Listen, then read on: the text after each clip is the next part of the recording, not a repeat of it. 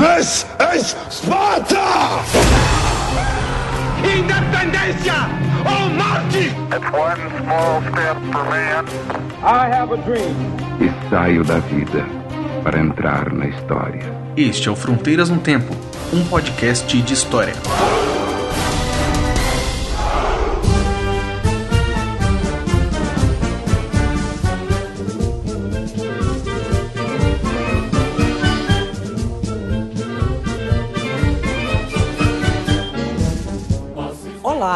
Aqui quem fala é o CA. Oi, aqui quem fala é o Marcelo Beraba, E você está ouvindo Fronteiras no Tempo. um podcast de história. Tudo bom, Beraba? Eu tô muito bem, cara, e você? Estou ótimo e estamos juntos novamente para gravar o nosso episódio número 39, não é, Beraba? Isso mesmo, cara. 39 edições, rumo à meia-idade, né? Que já tá nos atingindo também pessoalmente. Exato. Mas enfim, é, estamos aqui com o nosso episódio 39. Mais um episódio para falar de história. E o que, que nós falaremos hoje, César Agenor? Nós falaremos de um movimento que aconteceu no Rio de Janeiro em 1910 e que ficou conhecido ao longo dos anos como a Revolta da Chibata. Isso aí, então vamos trazer de volta aqui para as nossas memórias, né? O que aconteceu em 1910. Nós vamos falar sobre a relação dos marinheiros com seus oficiais. Nós vamos falar sobre o Brasil desse momento, na República que estava nascendo. Ela já tinha nascido, né? Mas que estava se consolidando e outros assuntos adjacentes, né? Exatamente, Beraba. Muita coisa aí. Já é o nosso terceiro episódio. Terceiro, né? Episódio. Quarto episódio ambientado na história do Brasil, da República Velha, na verdade, né? Sobre a revolta de Canudos, a Guerra de Canudos, sobre a revolta da vacina, sobre o sistema eleitoral e político da República Velha e agora com a revolta da Chibata. Isso, é um período muito rico, porque ele conversa muito, ele diz muito da maneira como nós constituímos o nosso republicanismo, as nossas relações entre o Estado e o povo. Então é muito importante que a gente entenda bem esse período para poder pensar o Brasil de maneira geral. Exatamente, Beraba. E aí, esse contexto e mais coisas sobre a revolta da Chibata, nós falaremos depois dos nossos rápidos recados. Vamos lá então. Bora lá.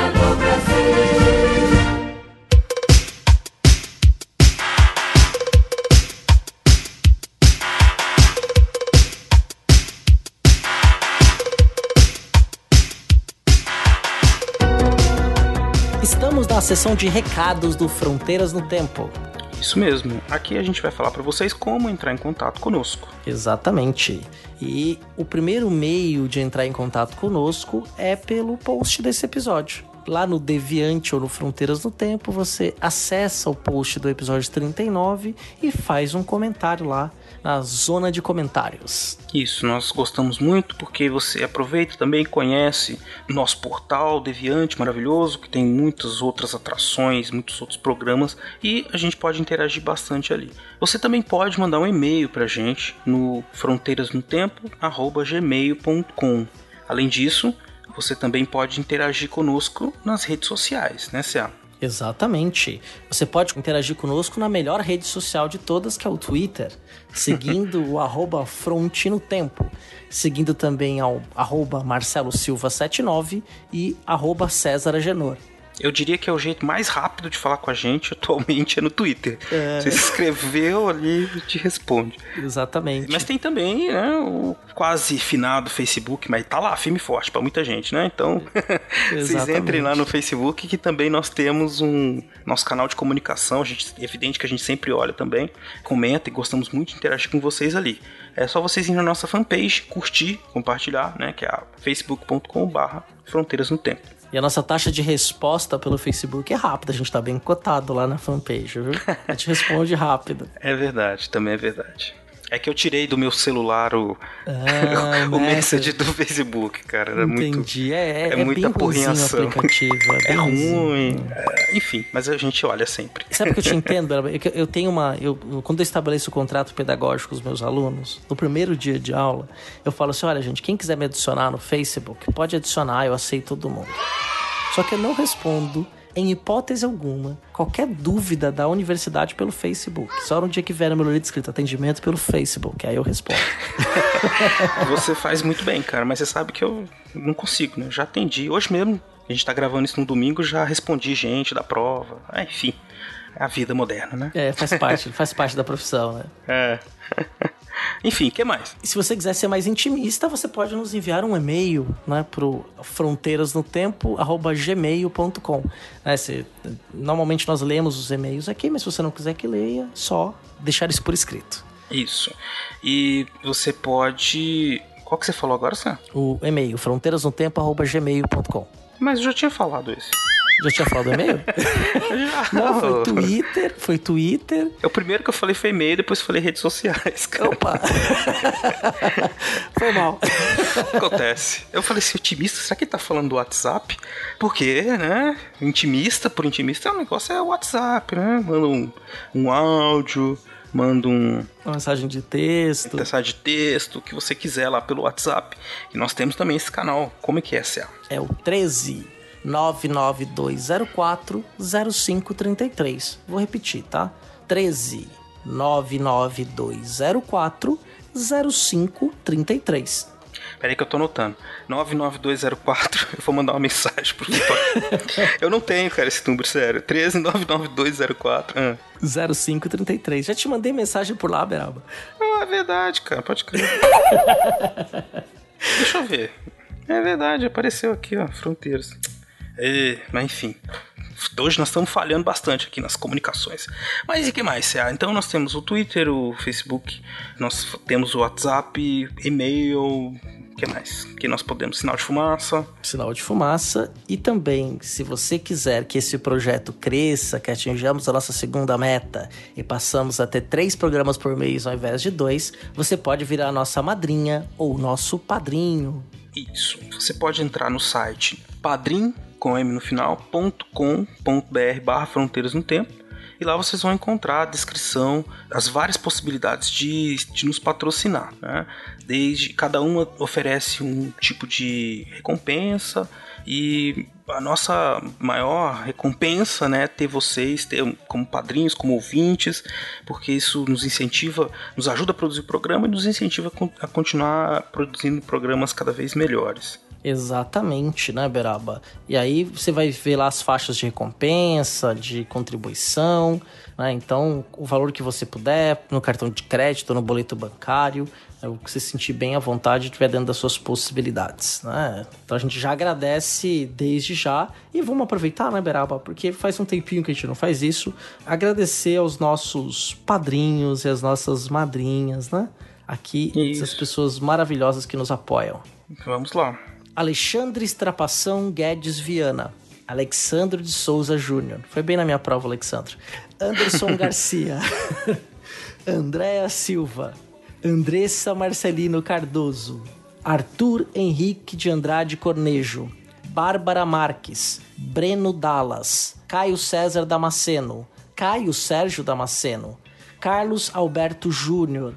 Carlos Alberto de Souza Palmenzani. Cláudia Bovo, Carolina Pereira Leon, Eane Marculino, Eduardo Lopes, Héctor Ritter, Fábio Medeiros, Felipe Rosa, Felipe Santana, Flávio Henrique Dias Saldanha, Henry Scheffer, Yara Grise, Jonatas Pinto Lima, José Carlos dos Santos, Letícia Duarte Hartmann, Manuel Macias, Marcos Sorrilha, Maiara Araújo dos Reis, Moisés Antiqueira, Paulo Henrique de Núnzio, Rafael Alves de Oliveira, Rafael Higino Serafim, Rafael Machado Saldanha, Rafael Almeida, Rafael Bruno Oliveira, Raul Landim Borges, Renata Sanches, Rodrigo Pimentel, Rômulo Chagas, Senhor Pinto, Thomas Beltrame, Tiago Gonçalves, Vitor Silva de Paula, Wagner de Andrade Alves, Willis Caquete, William Spengler, Yuri Morales e um padrinho anônimo muito obrigado, muito nos honra a todos vocês com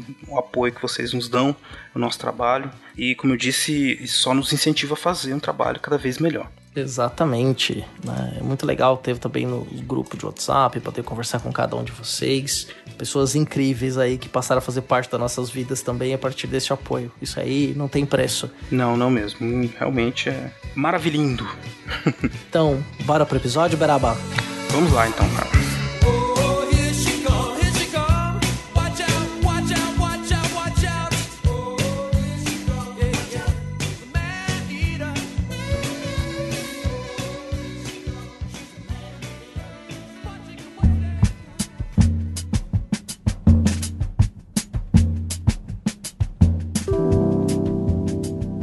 No dia 25 de fevereiro de 1960, o comandante Oliveira Belo escreveu um relatório sobre a vida de João Cândido, o qual foi publicado na quarta edição do livro de Edmar Morel sob o título Versão Oficial.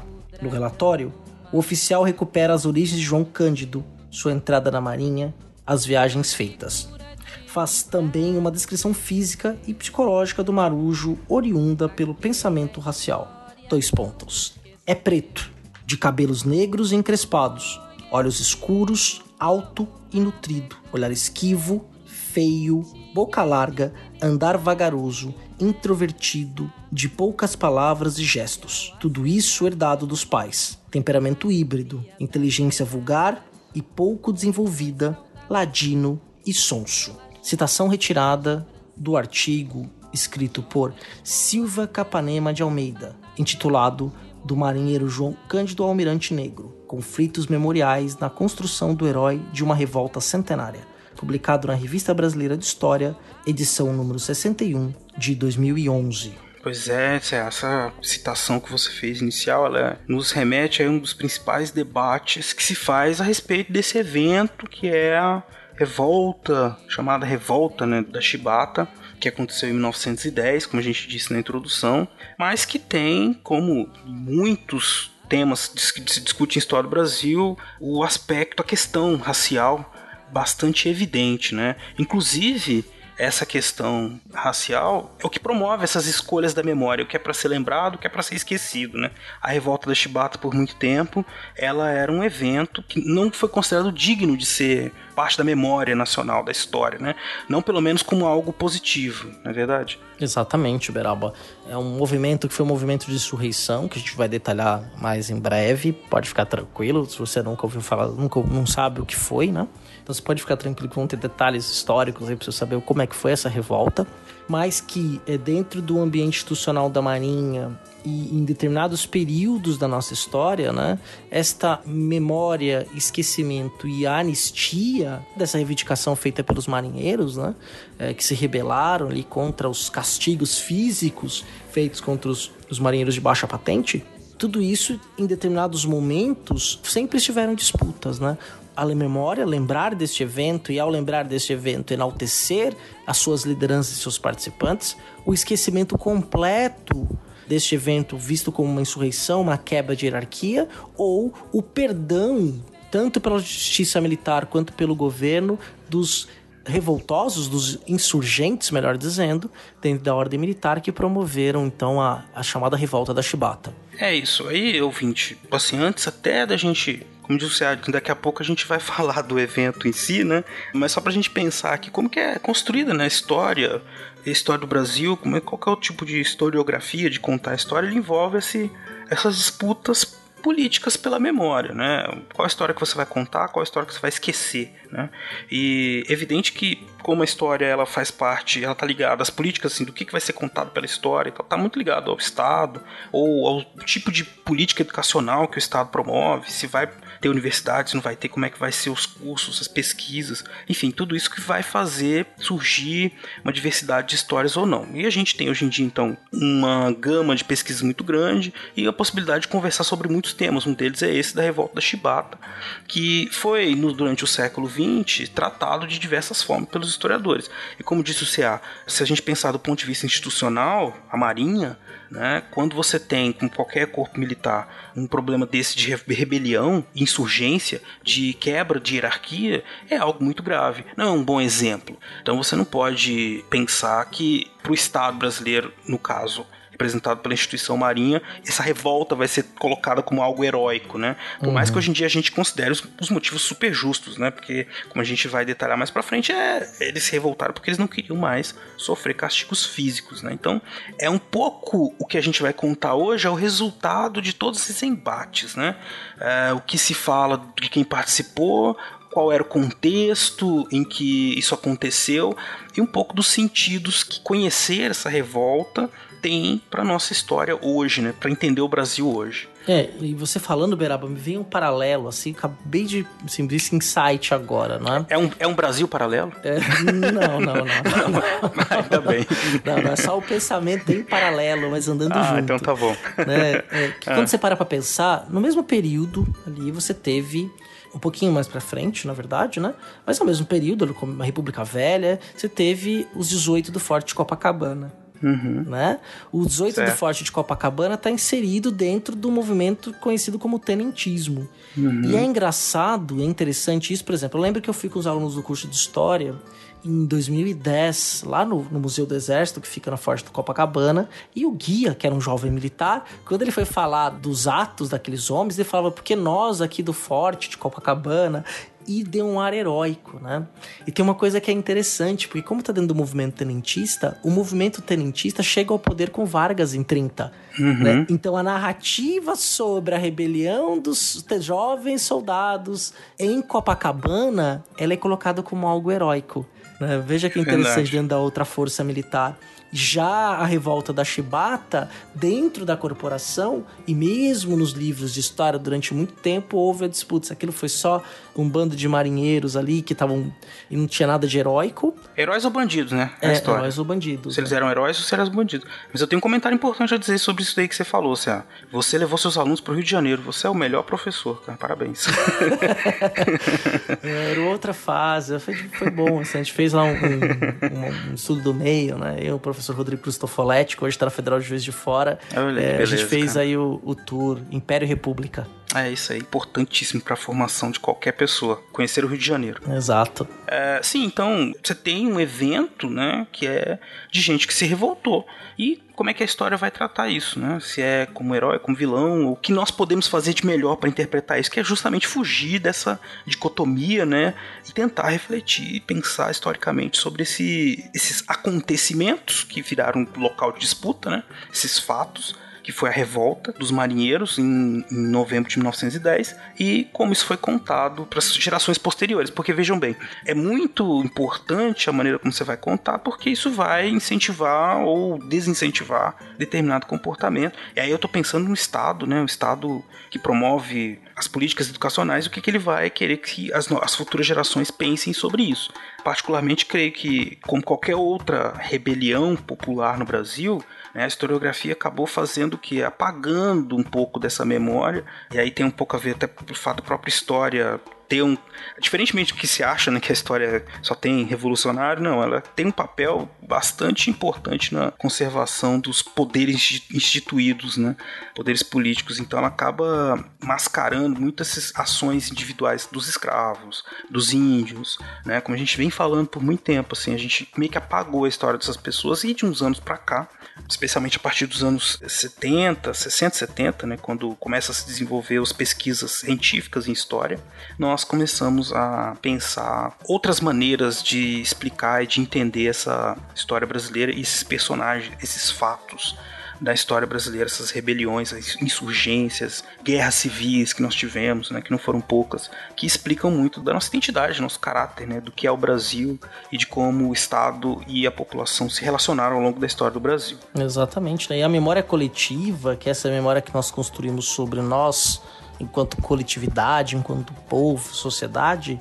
ela é constante espaço de disputa de poder, disputa de narrativas e muitas vezes, como o Beraba já colocou muito bem, a história ela contribui para sacralizar, né, dentro de certos determinados interesses, determinados períodos. E a própria revolta da Chibata vai mostrar muito isso, imediatamente após o evento, a percepção, depois na era Vargas, depois na ditadura civil militar e nos anos 2000, no século 21, dentro dos governos Lula, né, por exemplo, que você vai ter uma reafirmação de uma identidade, ou reafirmação não, uma afirmação de uma identidade afro-brasileira, né, tentando ali olhar para o passado e enxergar os protagonismos das mulheres e dos homens negros escravizados ou libertos ou cidadãos dentro da nossa história. Exatamente. Eu acho que ficou bem evidente para o nosso ouvinte aqui que o que nós queremos é, nesse primeiro momento, fazer com que vocês compreendam como é profundo né, o caminho que nós nos colocamos, como os historiadores nos colocam, né? Que é essa coisa de pensar o evento para além do evento e os seus significados. Eu acho que a gente pode parar por aqui, se para o nosso ouvinte não ficar muito louco uhum. é, com essas nossas divagações e começar a falar um pouco logo da revolta em si. O que, que você acha? Depois a gente volta a falar sobre isso que eu gosto. Eu acho ótimo. Então vamos embora, vamos lá. Beraba, nós temos ali um contexto da República Velha, da República da Espada, já não é mais República da Espada nesse período, mas aí na, na não. Velha República, né? Uhum. E um país que há pouco tempo atrás ainda era escravista, né? Um, uhum. Recém saído do Império, aí pouco mais de, de 20 anos, quer dizer, 1910 está completando a maioridade civil da República, 21 né? anos, mas comparado aos 338 anos de escravidão praticada aqui na, na América Portuguesa, depois do Brasil Império, era muito recente, né? E nós vivíamos naquele momento, nós enquanto país, sociedade, uma prática de castigos físicos acontecia na escola, nas poucas escolas, mas acontecia, e também acontecia dentro da marinha, na armada. É verdade. É, tem todo um histórico essa questão dos castigos, né, que tá ligado a nossas heranças portuguesas, né, da marinha também, essa questão de manter a ordem ali dentro de um espaço que é bastante arriscado, né, sempre está no mar, você precisa da cooperação de todos, porque senão morre todo mundo, né. Então é um negócio que há uma preocupação, sempre vinha né, acontecendo essa preocupação de manutenção da, da ordem dentro dos navios e com aplicação de castigos. Né? No final do século XIX, início do XX, ainda é bastante comum, existe uma, dentro da Marinha Brasileira no caso, existe uma, um amparo legal para que os oficiais castigassem os seus subordinados. E qual que é o caráter desse castigo? Por que, que esse castigo acontece? Por uma série de motivos. Né? Qualquer tipo de insubordinação era submetido a um, uma comissão, um conselho disciplinar do navio e ali era aplicado castigo. Existia um limite para esse castigo, mas os relatos de época é de que esses castigos sempre eram muito maiores do que o que era estipulado por lei. E aí daí que tem a questão da chibata, né? apesar do nome da revolta não ter sido chamado de revolta chibata na época, né? Uhum. Mas a chibata era uma dos dos castigos possíveis. E aí, como disse o C.A., né, tinha acabado a escravidão há pouquíssimo tempo. E você tem na escravidão a chibata, o castigo né, da chibata está presente, então a associação que se fazia ali em 1910 entre a chibata e a escravidão era muito evidente, né? É tanto que os revoltosos diziam, né, nós somos os escravos dos oficiais, né? E era uma coisa muito escandalosa, porque o Brasil tinha se libertado Quer dizer, tinha acabado com a escravidão, não fazia muito tempo, e ainda era um assunto, ainda é, né? Um assunto que as pessoas têm um certo milímetro de falar, tem uma preocupação, não querem meio que, não, a gente não fez, não é assim, né? E aí surgem esses marinheiros que se revoltam, diz porque eles estão se revoltando porque apanharam. Então é um escândalo, é uma coisa que todo mundo sabia que acontecia, mas ficou todo, digamos que a opinião pública ficou muito tocada por isso, né? A opinião pública e a classe política, né? Os deputados na época também ali ficaram bem comovidos com a situação, né? Mas é, a chibata é interessante, né? Porque você tem algumas variações, né? Se você procurar chibata aí no, no Google Imagens, você vai encontrar até foto da tiazinha, né? Mas, é. mas a é chibata que eles usavam era um chicote, né? Basicamente uma haste, uma haste curta, cabia na mão, né? E que você tinha um chicote de várias pontas, né? Como se fosse uma... várias tiras de couro, né? E aquilo batido com força, né? Na pele é, causava uma dor e vergonhas imensos, né? Inclusive até podia deixar até cicatrizes profundas na pele pelo machucado. Tem um relato de um jovem marinheiro, porque eles, as pessoas entravam para a marinha nessa época, os marinheiros ali por torno de 13, 14 anos. Né? Eles eram recrutados e entravam para a marinha. E de um relatos de um menino que desmaia né, olhando, é um menino de 13, 14 anos, né, marinheiro, e que ele vê um companheiro sendo castigado com a chibata no convés do navio, com as costas nuas, né, e ele desmaia quando ele vê o sangue saindo das costas do colega marinheiro sendo castigado por um oficial superior. Pois é, então era uma situação humilhante, uma situação que remetia à escravidão, evidentemente que causava um transtorno, uma dor né, física e também nessa forma como esses homens se viam. Né? E é interessante porque também é uma, uma maneira de a gente perceber uma reação como os homens e mulheres, as pessoas, os negros pós-abolição, se enxergavam, né? Na sua cidadania, os seus direitos, né? A revolta da Chibata, ela é um movimento por direitos. Né? Eles denunciam o que está acontecendo e querem uma resposta como cidadãos, né? Que, apesar de não serem reconhecidos como tal, mas que querem esse reconhecimento, nem que seja a força, né? E aí, a força eles tinham. Eles eram os operadores do simplesmente dos navios de guerra mais modernos do mundo na época.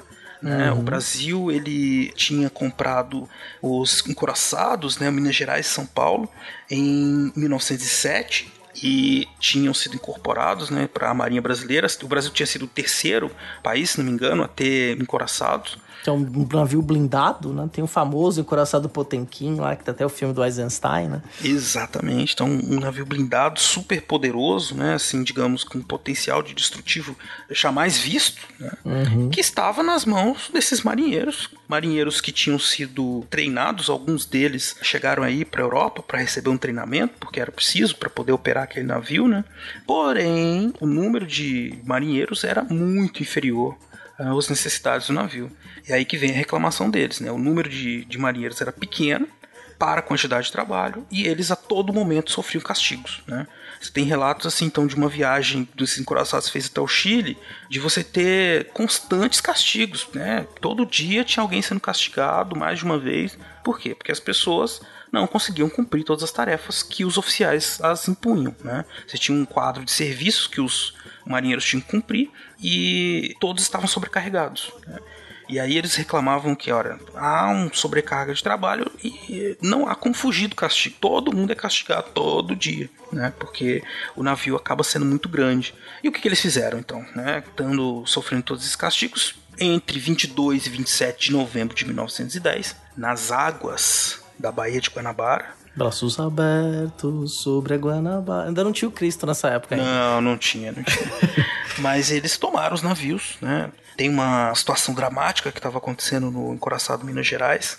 Todos os marinheiros estavam perfilados, né? Assistindo uma sessão de castigos que estava sendo aplicado ao marinheiro Marcelino Rodrigues Menezes. Recebeu 250 chibatadas. E foi depois mandado à prisão, sem direito a tratamento médico, né? Nessa mesma noite, os marinheiros começaram a se organizar. Não, não foi começar, não, já tinham, já vinham se organizando há mais de dois anos, né? Sim. Meio que é. isso foi o estopim, é. e aí eles tomaram conta do navio, prenderam o oficial, o almirante.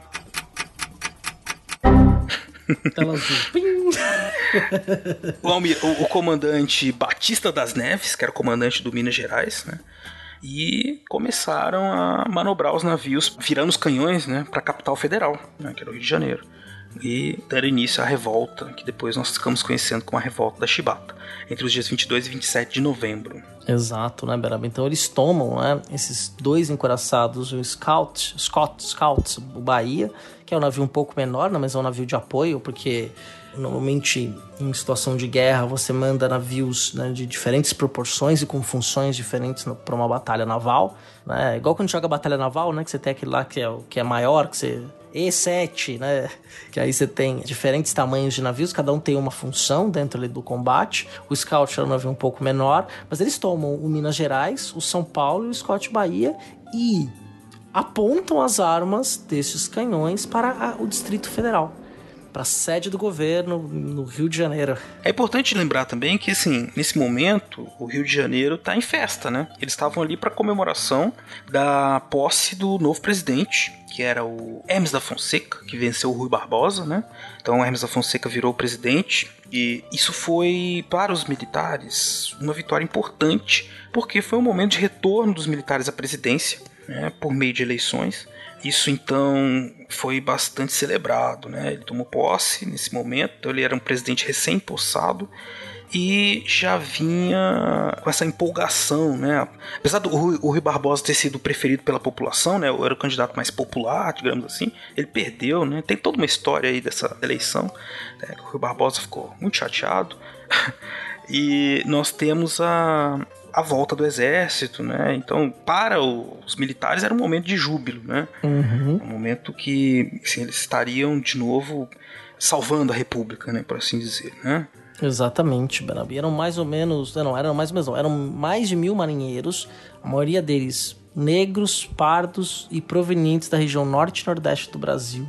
né? Então imagina isso que o Beraba tá falando, né? Assume o marechal, né, novamente a presidência da República. Eles voltam hein, com esse discurso salvador da República, a República velha sempre em estado, em discurso de crise, né, em, com problemas. Cinco anos antes a gente da revolta da Armada, sete anos antes a Revolução Federalista no Rio Grande do Sul. Quer dizer, não era, um, não era assim um país também pacificado. Até tinha tido a revolta da vacina no Rio de Janeiro, né? Quer dizer, então, eventos relativamente recentes, né, de muita comoção pública, e aí os marinheiros simplesmente tomam o que havia de mais moderno na marinha brasileira daquele momento e apontam as armas contra o próprio governo, contra a própria cidade.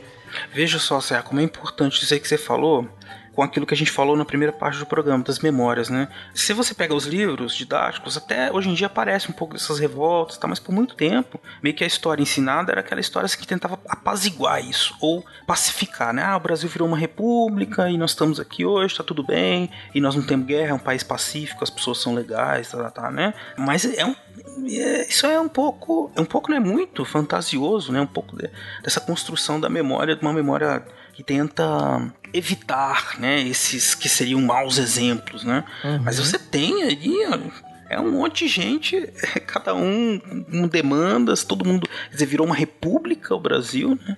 E, e as demandas estavam cada as pessoas, os grupos tinham cada vez mais demandas, né? Então você tem pô, canudos, né, uma série de sertanejos fugindo do jugo dos coronéis, né? Então é gente simples que a história por muito tempo via assim como gente ignorante, que não sabia bem o que fazer, que era manipulada, mas que tomava as rédeas né, da vida e se revoltava, ou então fugia, ou então fazia qualquer coisa para fugir desse sistema de opressão.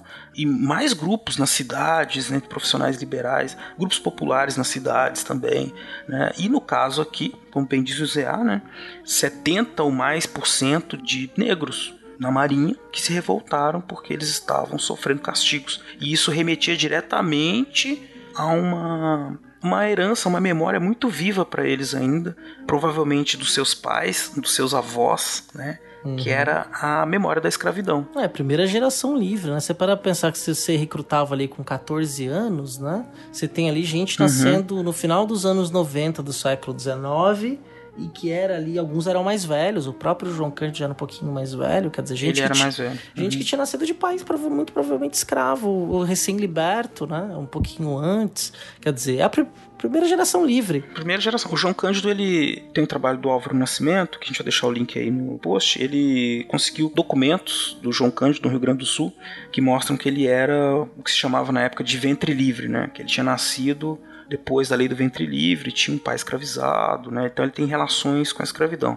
Ele nasceu em 1880 e faleceu em 1969, o João Cândido. Isso, então. Então ele era isso, um ventre livre. E muitos desses outros participantes da revolta, ainda preciso fazer mais pesquisa, né? Mas é de se imaginar que a maioria absoluta deles seja filhos de ex-escravos, tenha parentes próximos que lembravam, né? De todos esses suplícios que, da, da escravidão, né? Dos castigos, é, da situação humilhante de não ser cidadão, né? Uhum. Então essas pessoas elas têm uma demanda, elas querem ser cidadãos, elas querem ser respeitadas, né? Por isso que elas se revoltam. É interessante a gente pensar também, como eu disse pouco tempo atrás, que era assim, não foi do nada, né? Por um bom tempo eles tentaram negociar alguma saída para os castigos físicos. Tem até o caso de um dos revoltosos que tinha escrito cartas, publicado em jornal, né? Escrito cartas com pseudônimo evidente, né? De mão negra, denunciando todos esses casos, né? Isso bem antes da revolta, né? Era o marinheiro Francisco Dias Martins. Em 1 de setembro de 1910, ele escreveu né, uma carta com o codinome de Mão Negra e dizia assim, ó, que havia deixado o seio da família para ser espectador de desonrados anúncios que deploram o seu caráter, o vosso respeito e o brilho dessa enganada pátria. Né? Ele dizia, por isso que ele se considerava escravo dos oficiais da marinha e levar a chibata, a chibata. Há 20 anos de constituída a República Brasileira, os decretos baixados ainda não são bastantes. Né? Ele está reclamando que foi feita a República, que tinha acabado com todos os castigos físicos, menos na Marinha. Na Marinha continuava ainda por força de decretos próprios da Marinha, comissões disciplinares que aplicavam esse tipo de punição para quem cometesse qualquer falta, né? E se a gente parar para lembrar na história, né? A Lei Eusébio de Queiroz era de 1850, né? Exato, né? Tudo muito recente, né? Uma geração duas, né, cara? É, o navio negreiro tinha sido proibido né, desse país, né? Uhum. E aí o navio negreiro, obviamente, que os castigos eram, né? ainda mais aplicados. Né? Só o fato de não existir esse navio já era uma ofensa, né? Um castigo em si. Exatamente. E não era só a chibata, né? Sim, sim. Tem muitas outras formas de castigar também. É, os bolos, né? Que eles falavam, que eram as pancadas na mão. Também tinha correntes, né? Enfim, era uma coisa muito parecida com a escravidão. Coisa horrorosa mesmo. Né? É, muito provavelmente ali é, a Marinha, as Forças Armadas eram uma solução, era um, um caminho de carreira para as pessoas mais empobrecidas, né? Para poderem ter uma profissão, um trabalho. Né, aí junto ali ao Estado, dentro de uma carreira que tinha uma certa estabilidade e gozava de prestígio né, uhum. naquele momento, então era uma forma de meio de vida. Né? Então as pessoas iam, entravam para as Forças Armadas e, sofri, e na Marinha, especialmente, né, sofriam esse tipo de, de castigo aí. Exemplar, né? Porque você perfila todo mundo para assistir, é um castigo exemplar. Sim, era uma ideia assim mesmo.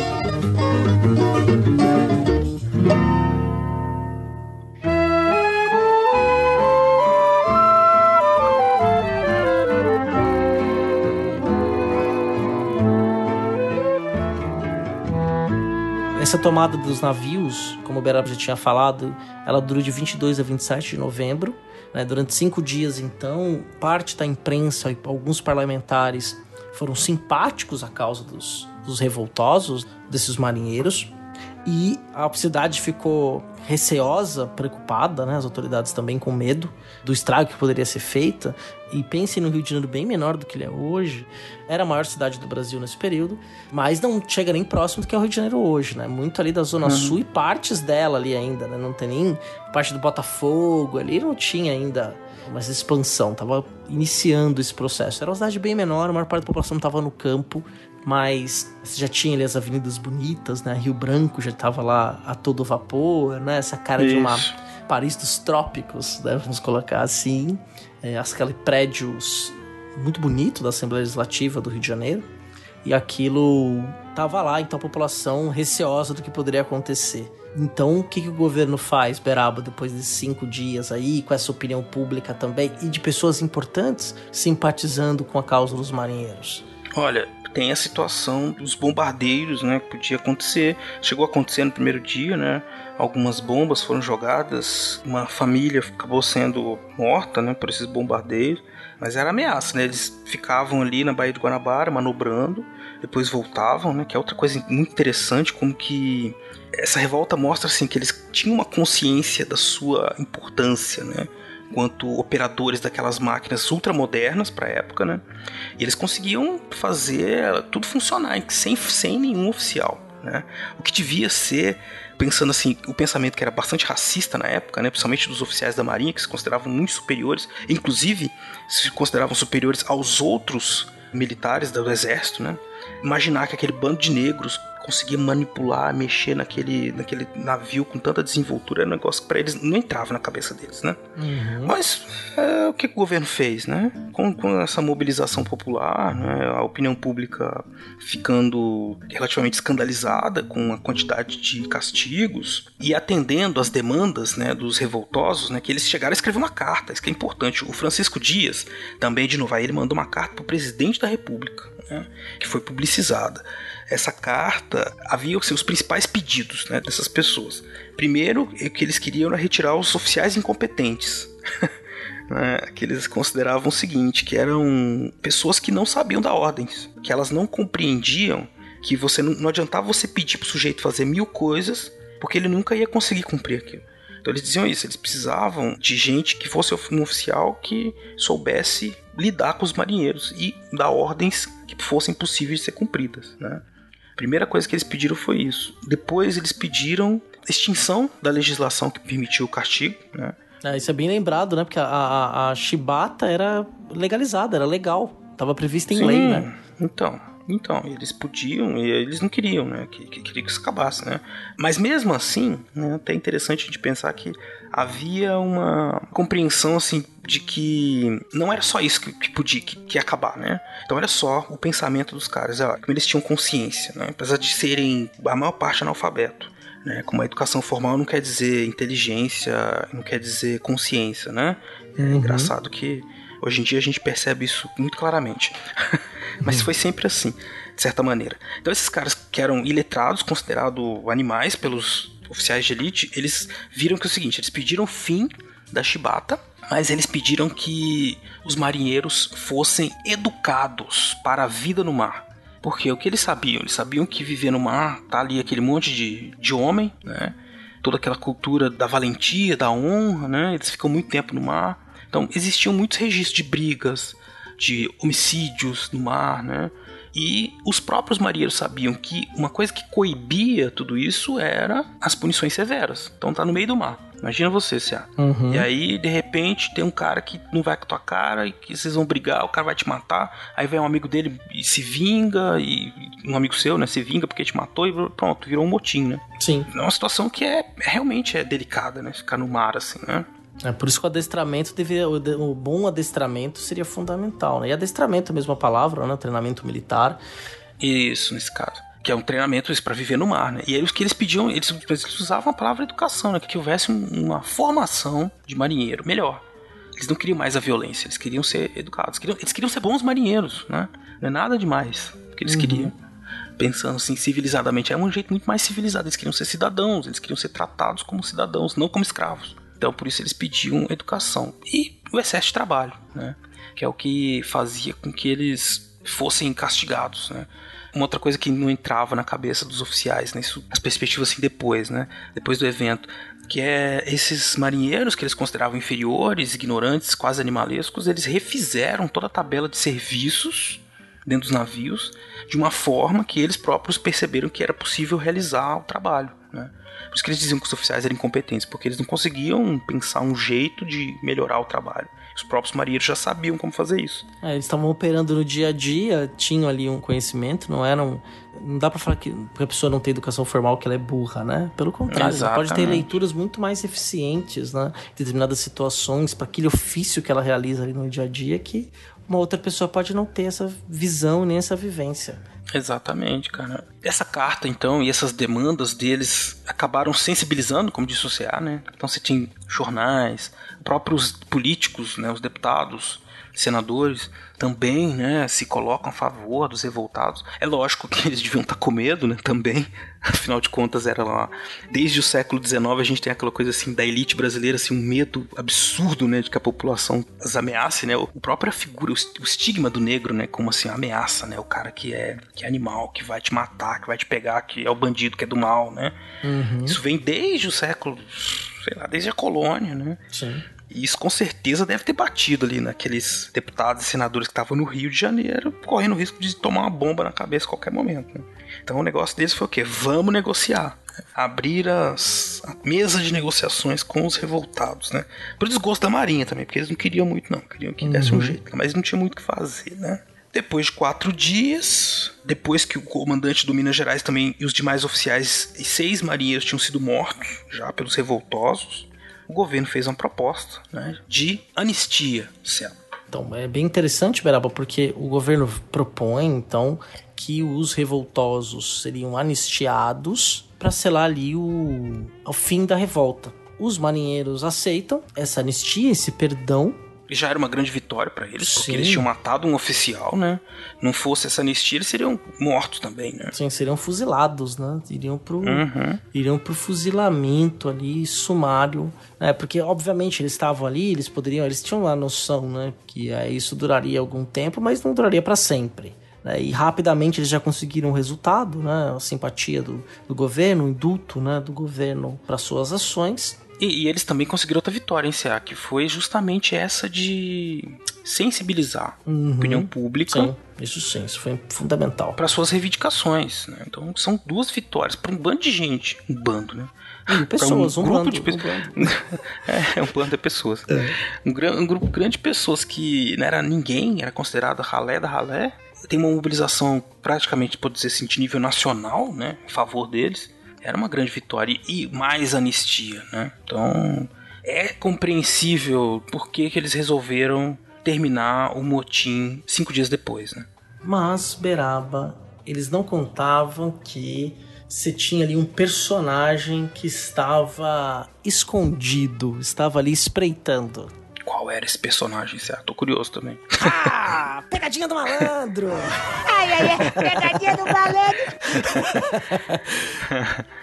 Era o Sérgio Malandro. É, o Sérgio Malandro da República Velha, né? É, Tirando a piada, mas falando sério agora novamente, né? É, poucos dias depois, o governo começa a prender as pessoas que participaram da revolta. Anistiaram e acabou, conseguimos, vencemos. Aí o governo falou, só que não.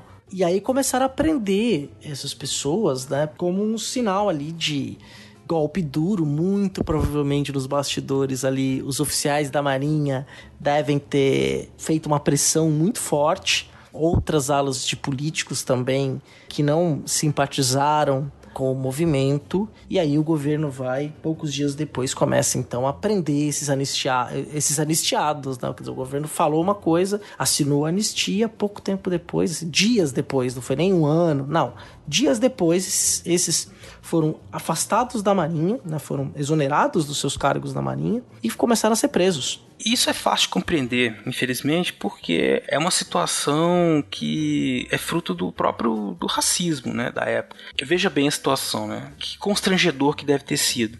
Se entregaram, dá de volta para os oficiais o comando dos navios, né?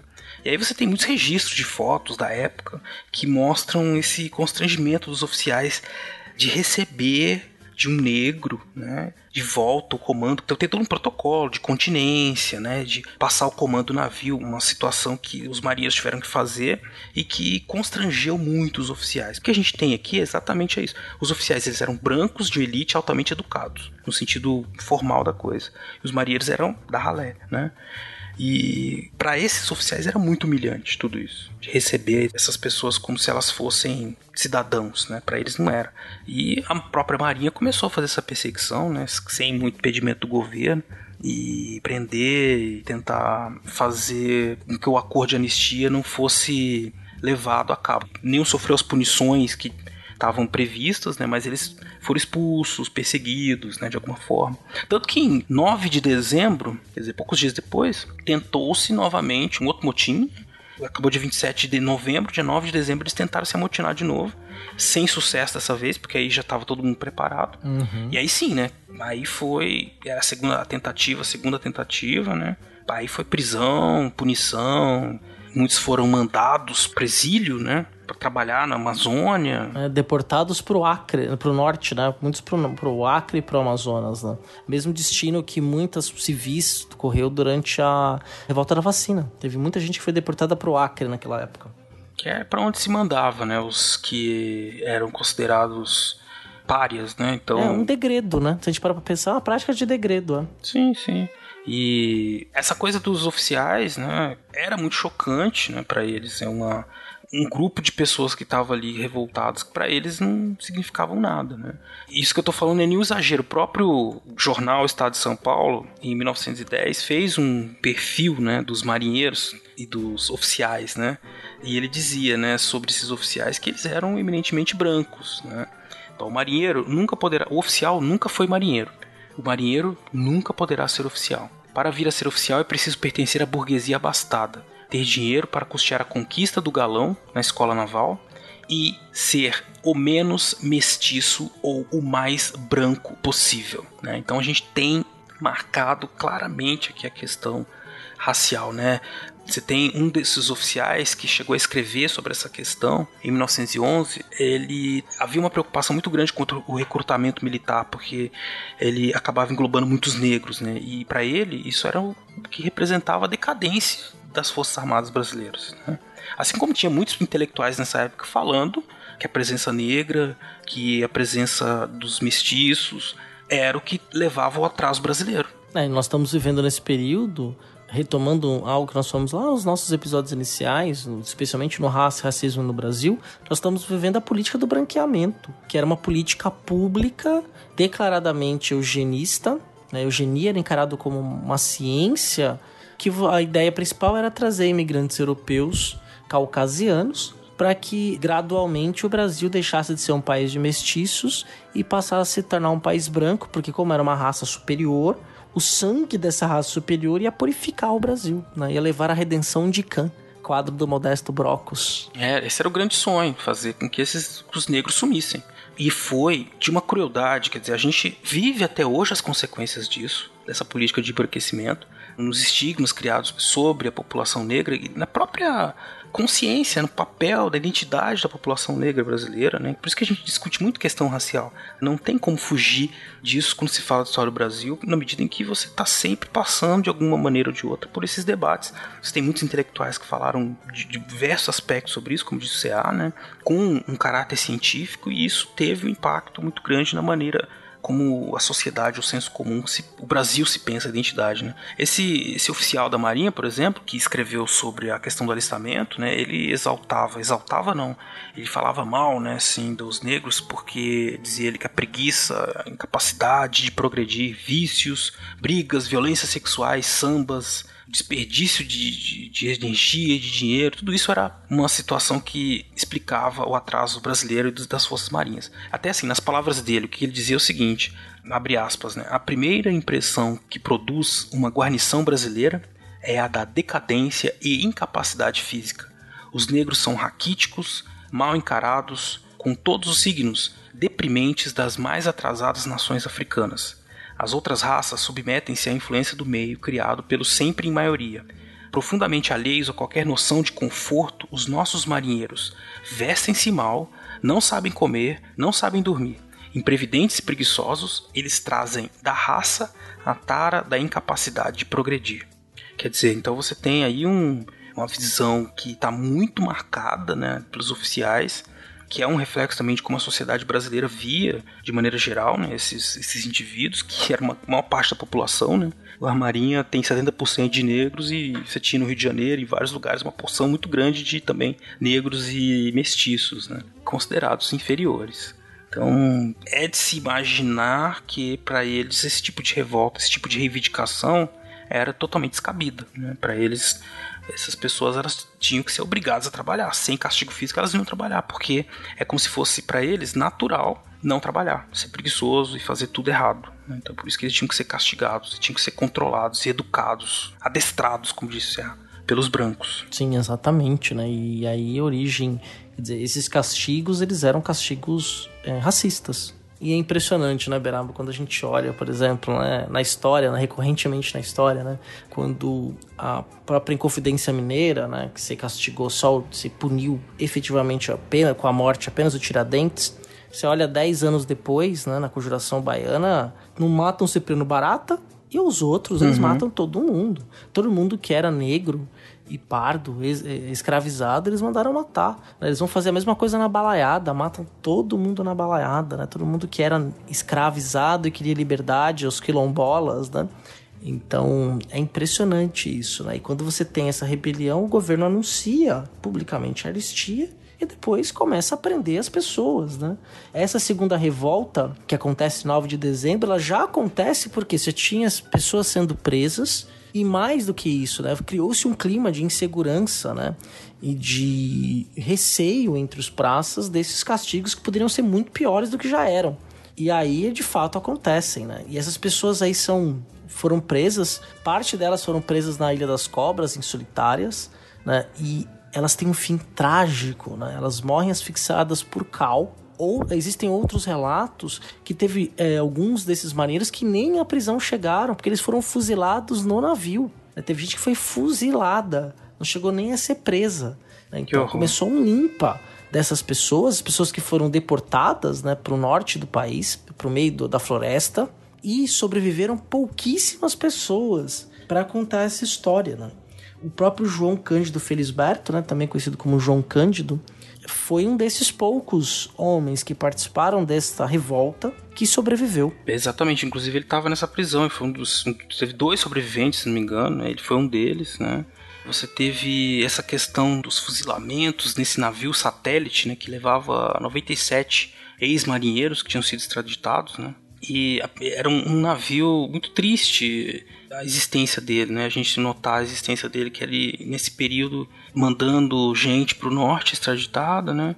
Era uma, um navio que tinha os ex-marinheiros e tinha também outros 200 homens e 44 mulheres detentas, né? Elas eram profissionais do sexo, eram prostitutas? Eram prostitutas, era considerado, então era um navio que trazia aí os considerados os párias, desqualificados, os perigosos, né?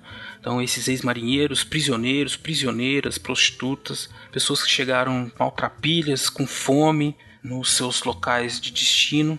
O Álvaro Nascimento, no texto dele, ele até faz uma comparação muito triste, que seria o navio satélite, parecido como se fosse o último navio negreiro chegando no seu destino em pleno século XX, né? Tamanha assim crueldade né, dessa situação. Mas você falou do João Cândido, acho que é importante a gente amarrar essa história toda aí falando dessa figura, né, Céu? Sim.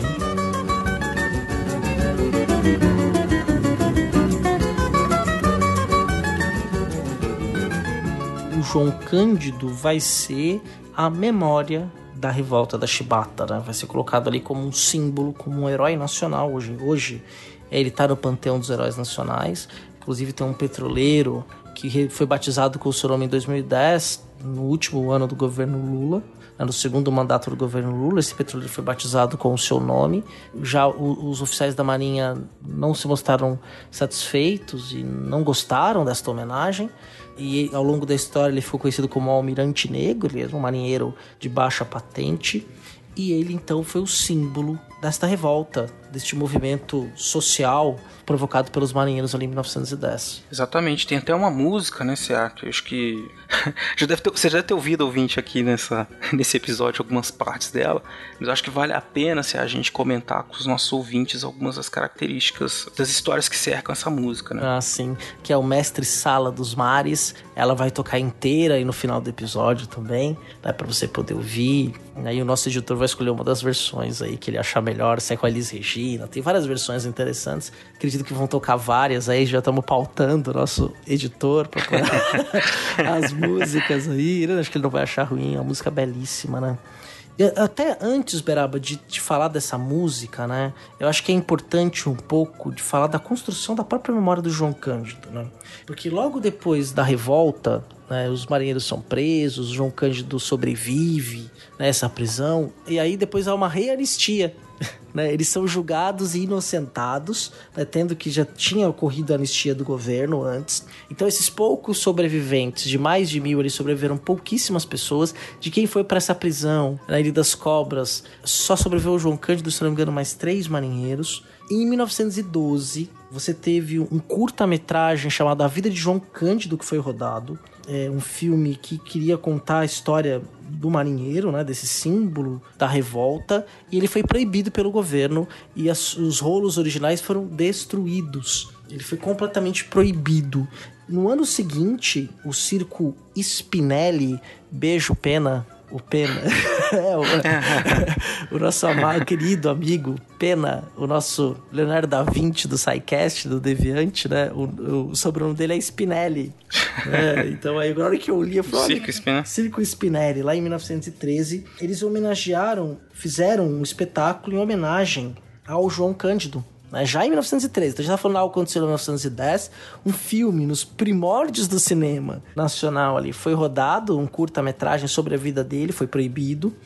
O espetáculo aconteceu, mas você tinha lá alguns oficiais da Marinha o Belizaro Fernandes da Silva Távora, que era, na verdade, o chefe de polícia do Distrito Federal, que foi quem mandou destruir o filme. Falou que aquele tipo de homenagem não poderia ser feita a João Cândido. Ele estava lá na plateia do Circo Spinelli, observando de muito perto o que poderia acontecer durante esse espetáculo.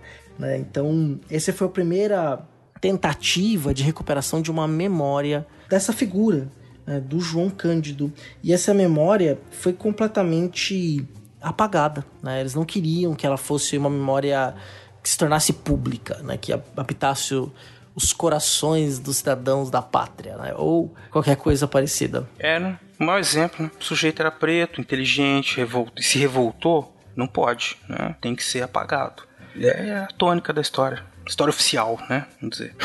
Uhum. Infelizmente. E aí, essa memória fica ali, né? Meio que nas sombras.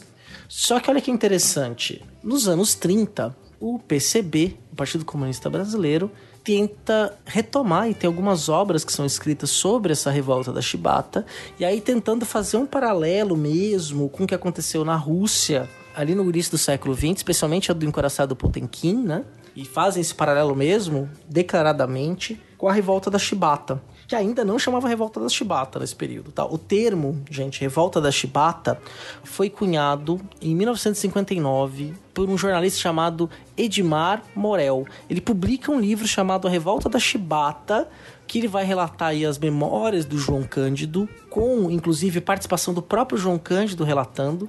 Nas sessões de autógrafos desse livro, o João Cândido estava junto, assinando esses livros, em 1959. Só que na década de 30, então, o Partido Comunista, membros do Partido Comunista Brasileiro tentam trazer novamente à memória esse João Cândido, né? Mas o próprio João Cândido em si, ele não era comunista, né? Ele era um integralista. Ele foi convidado. É, foi convidado diretamente pelo João Can, pelo, pelo Plínio Salgado, né? Para participar do movimento, né? E aderiu. Né? Aderiu ali aquele movimento patriótico, de ordem, conservador, que disputava espaço, né? Ali também com o próprio Partido Comunista Brasileiro. E no final das contas, o Vargas deu uma caneta em um, um chapéu no outro e enfiou os dois no bolso. e, e, fez o gol sozinho. Fez o gol sozinho, exatamente. Que fera! Olha o que ele faz! Chapéu pra lá, de calcanhar pra cá, botou na frente, saiu a bomba na cara do goleiro. A banheira, impedido, impedido, né, Fê? É, o Vargas ali é muito habilidoso. E mandou matar o goleiro. Exatamente. Esse é o chamado Estado Novo, na versão futebolística. É, exatamente. Vamos fazer episódio da Era Vargas. Era Vargas merece uma trilogia, que é fantástico esse período aí. A gente é. sempre fala, de um jeito ou de outro, a gente acaba falando do Vargas, né? É, não, tem, não tem jeito. Não tem muito jeito, né, Beraba? É. Mas aí, então esse uh, indivíduo, né, o João Cândido, que ele não foi a única liderança, né, mas acabou se transformando na né, principal símbolo, né, ele passou a, a representar essa esses movimentos que a gente estava comentando lá no começo do episódio, né, de disputas pela memória, né, o que, que, vai se falar do João Cândido, o que, que, não pode falar, né? Exatamente, Beraba. E aí, você tem um outro momento da memória, né? E isso que eu tô muito falando é daquele artigo que foi citado na abertura, né, da Silva Capanema de Almeida, do marinheiro João Cândido Almirante Negro, né, que ela trabalha com essa questão da memória. Tem link no post, é altamente recomendável esse texto uma leitura extremamente agradável. Ela é professora da Paris 13, professora da, da Sorbonne, né? E veio, entrevistou ali os filhos do João Cândido, fez o trabalho de recuperação da memória, até descendentes vivos, já idosos, de outros marinheiros que participaram, né? Então ela publica esse artigo. De oficiais também, oficiais, né? Oficiais, ela faz um trabalho de recuperação Pô, da é memória. Descendentes de oficiais, então e uhum. conta a trajetória deste herói, né? A trajetória não do herói enquanto vida, é um texto curto, e a trajetória da memória do herói. Né, da memória do acontecimento, que muitas vezes nos interessa a nós historiadores a maneira como esse passado foi rememorado em diferentes momentos né? Porque a maneira como a sociedade olha para o seu passado e constrói esse passado, ela também é material para o historiador trabalhar. Dizer, o historiador ali no século 22 vai olhar para esse período que a gente está vivendo e muito provavelmente ele vai enxergar com muita clareza essas tentativas alternativas de uma construção de uma narrativa sobre o passado recente do Brasil. Uhum. É bem interessante isso. A gente está fazendo isso também nesse momento, mas o historiador no futuro vai ter ainda mais clareza desse processo, né? dependendo de quem ganhar essa batalha. Né? Mas... Dependendo se vai ter historiador. É Enfim. verdade, verdade. Essa faculdade de vagabundo. É, pois é. Vai ver, vai ter só os, os copistas oficiais do Verdade. né? Estado teocrático brasileiro, né? É, Gideia Tupiniquim. Ah, mas enfim, vamos lá. Sejamos otimistas. Continuando, Zé. Verdade.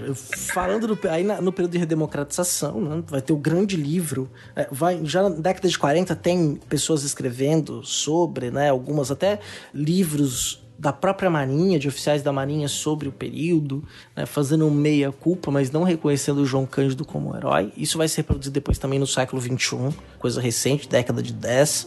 E em 59 vem o livro do Morel, né, que vai ser muito impactante, que vai ter a participação do próprio João Cândido, como já tinha adiantado. E aí, nos anos 60, e depois vem o golpe militar, em 1 de abril de 64, civil militar, né, referendado ali pela Câmara, em 2 de abril. Temos trilogias sobre isso, sobre a ditadura, um episódio sobre o golpe militar, vai ter link no post. E aí você volta a essa memória e então é composta a música Mestre Sala dos Mares. Exatamente, uma música composta pelo João Bosco, lançada por ele em 1975, né? Uhum. É, do, é do João Bosco e do Aldir Blanc. João Bosco Aldir Blanc, né? Isso. Foi censurada, né? Inclusive que são assim, os dois destaques nessa censura da letra, né? Foi a substituição da palavra marinheiro por feiticeiro e foi colocada a palavra navegante no lugar de almirante, né? Você tem a, a- a passagem que ele fala o navegante negro, né? Fala assim, o almirante negro pareceria então uma coisa que era muito chocante, né? Então por isso foi trocado por navegante.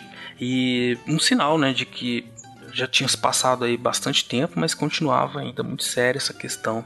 Aliás, continua até hoje, né? Dessa memória do, do João Cândido, né?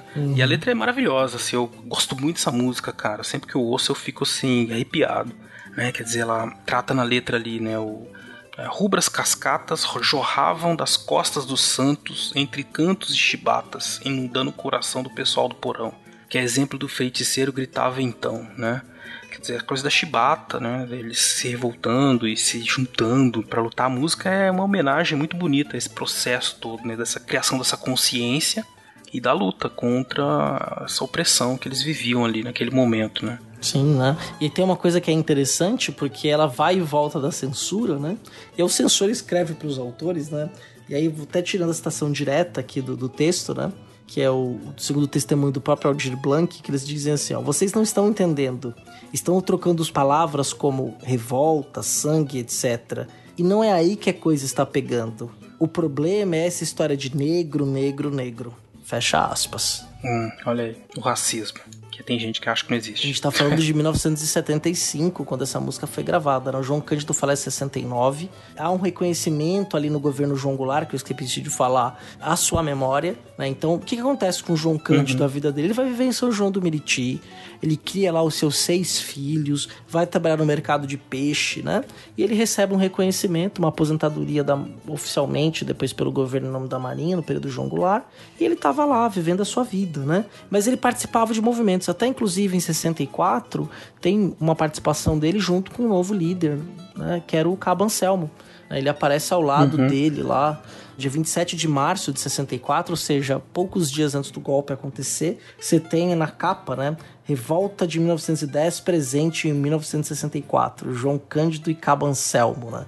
É, os dois estampando, ele já velhinho, né? Mas ainda muito altivo, né? Aparecendo ali naquele movimento. Né? Não, não necessariamente uma uma figura revolucionária, né? Mas uma, uma, uma figura politizada, né? Muito ativa na, na história política do Brasil. Dá para contar uma história política do século XX e do lugar do homem negro nessa história política a partir das memórias e da própria vida do João Cândido. Exatamente. E tá engraçado, Beraba, que esses dias eu tava reescutando o nosso episódio 5 que é o Ficção História, uma história de amor e fúria, que o, o personagem do Abeguar, no último história, que é no futuro, né? Ele é um João Cândido. Ah, olha só. É, e, e você inclusive chama atenção disso. Aí eu falo, ah, o JC, JC não, o João Cândido, pô.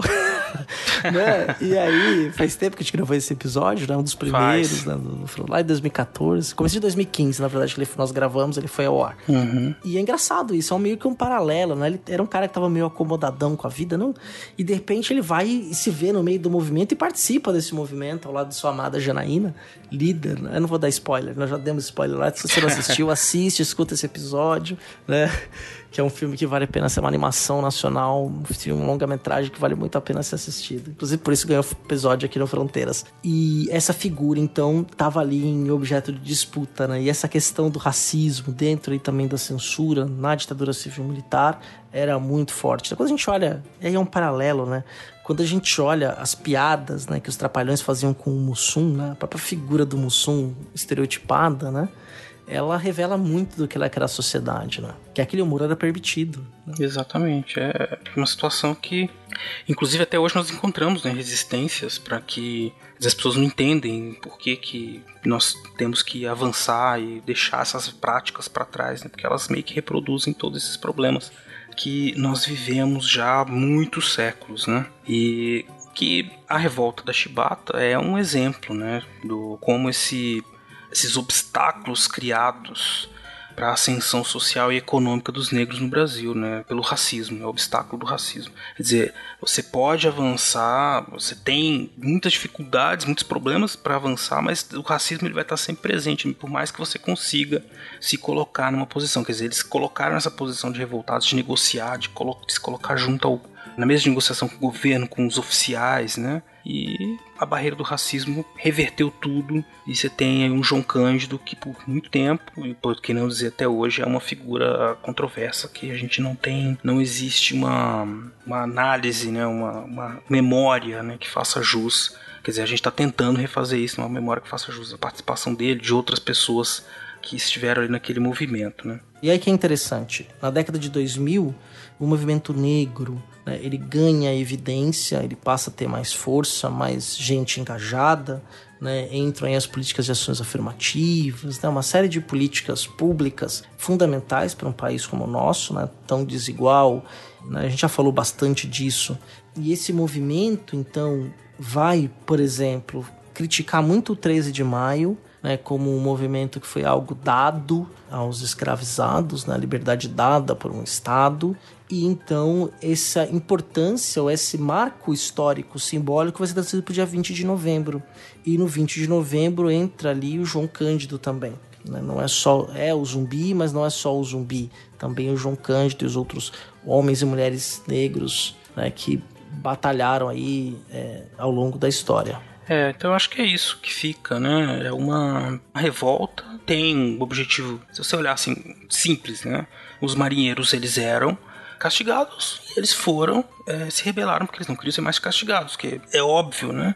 Porque eles não queriam mais. O que nós estamos propondo né, para vocês, a reflexão é justamente sobre o sentido, o significado dessa revolta dentro desse contexto de uma república que estava se consolidando, dentro de um, um momento que é pós-abolição, em que esses indivíduos que estão vindo de um sistema, são filhos né, de um sistema que é, era escravista, né, que estão buscando a sua cidadania de alguma forma, né, tentando tomar, como eu disse, as rédeas da sua história e ser reconhecidos no valor que eles tinham, né, homens que não tinham a formação educacional e profissional para, por exemplo, para se tornarem oficiais, Mas não era só isso, né? Eles não poderiam se tornar oficiais nem que se fosse educado, porque eles tinham uma cor que era proibida né, nesse momento, que era porque eles eram negros, né?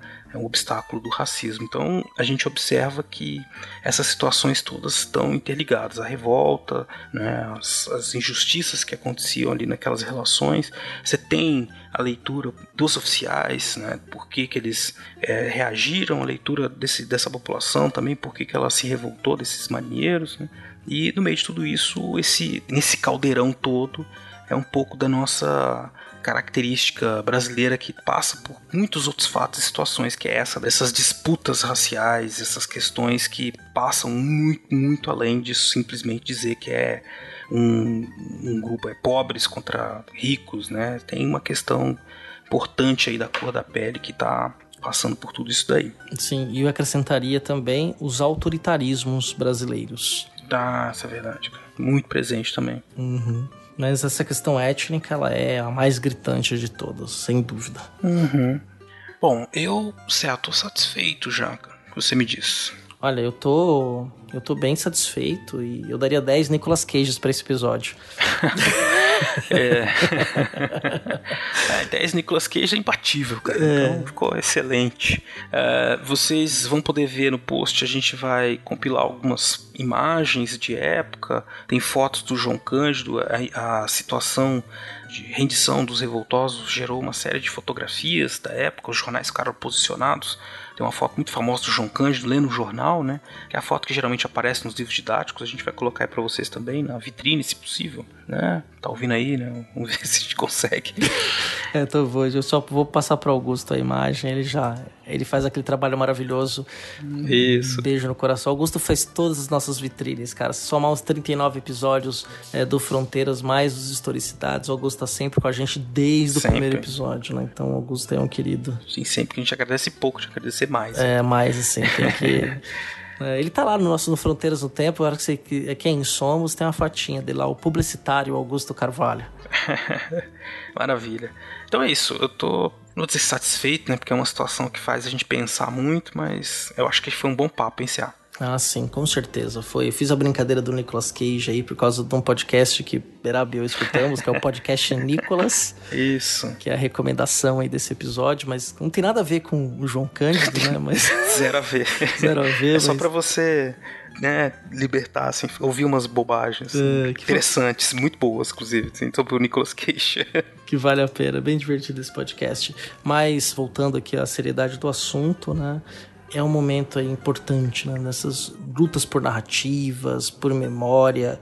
Né, é bom nós olharmos aí é, com cuidado, né, porque essa deportação, fuzilamento de homens e mulheres pobres, negras, né, pelo Estado, ao contrário da opinião pública ou com parte da opinião pública, isso é algo que a gente tem que ficar muito atento, porque não é que a história no Brasil ela se repete, é que tem alguns elementos que são recorrentes, eles nunca deixaram de acontecer. Exato, cara. E esse da de nós temos é, subcidadãos, cidadãos. igual presid... oh, Posso entrar para o governo, governo já. Posso entrar para o governo. Essa situação de nós temos cidadãos de segunda categoria, né, ou que pessoas sem cidadania, ela é recorrente, né? E assim, por que, que é importante então conhecer essas histórias? Para a gente reconhecer que nós temos que garantir cidadania para todos, né? Se a gente quer pensar numa sociedade igual mais justa, né, em que as oportunidades apareçam, as pessoas cresçam, né? Isso vai para além de qualquer discussão, inclusive é, marcada assim sobre questões de uma linha ideológica X ou Y, né? Você tem uma questão de civilidade, de nação. Você construir uma nação para todos os seus cidadãos e não para os cidadãos, né? Uhum, então é, é o mínimo, né? Então por isso que é importante a história e os historiadores e todos os cidadãos pensarem sobre essas pessoas, independente de considerar herói, vilão, né, mas entender as situações em que elas estavam inseridas, o contexto em que elas estavam inseridas, por que, que aconteceu aquilo e o que isso tem a ver com a gente hoje em dia. Perfeito, Beraba. Então acho que nós podemos nos despedir aí dos nossos ouvintes, não é? Podemos. Obrigado, ouvinte, por estar aqui conosco até este momento. E daqui 15 dias nos ouviremos novamente no Historicidade. Muito obrigado de novo por ter ouvido tudo isso também. E mande seus comentários, suas perguntas pra gente poder conversar com vocês. E muito obrigado, CA, mais uma vez estar aqui com você. Até a próxima. Até a próxima.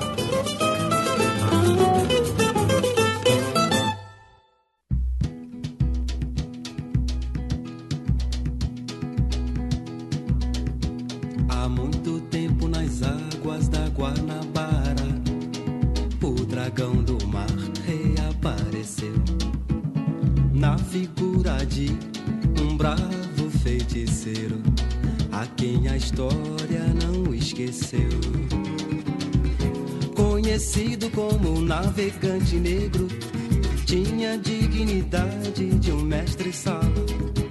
E ao acenar pelo mar, na alegria das regatas, foi saudado no porto pelas mocinhas francesas, jovens polacas e por batalhões de mulatas. Gubras, cascatas, jorravam das costas dos santos entre cantos e chibatas, inundando o coração do pessoal do porão. Que a exemplo do feiticeiro gritava então Glória aos piratas,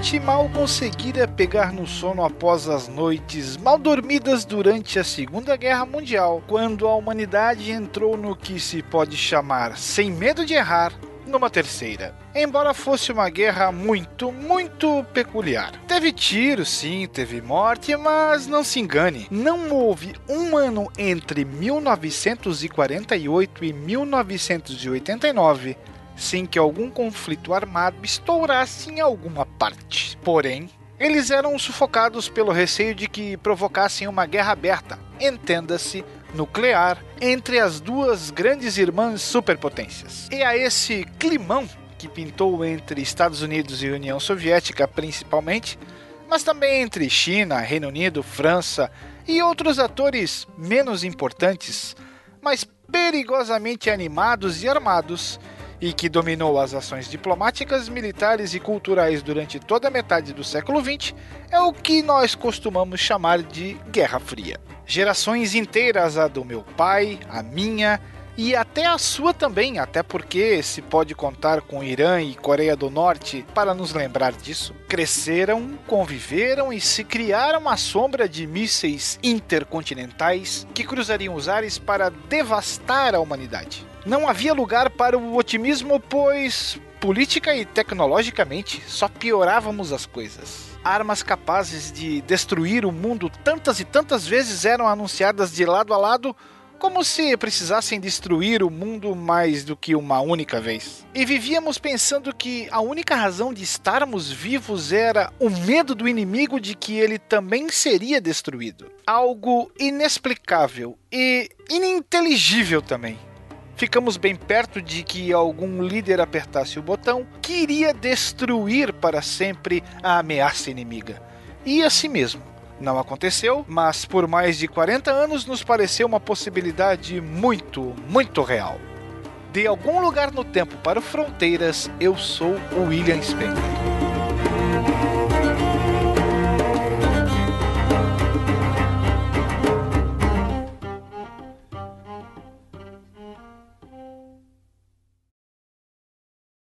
Yuri Morales e um padrinho anônimo. Acabei. Você tá no mudo aí, viu, Beraba? Caramba. Então. queria agradecer. Porra, fez um discurso bonito aí agradecendo. Ia chorar os padrinhos todos. Mas tudo bem. É, falo de novo. Este programa foi editado por Talkincast, edições e produções de podcast.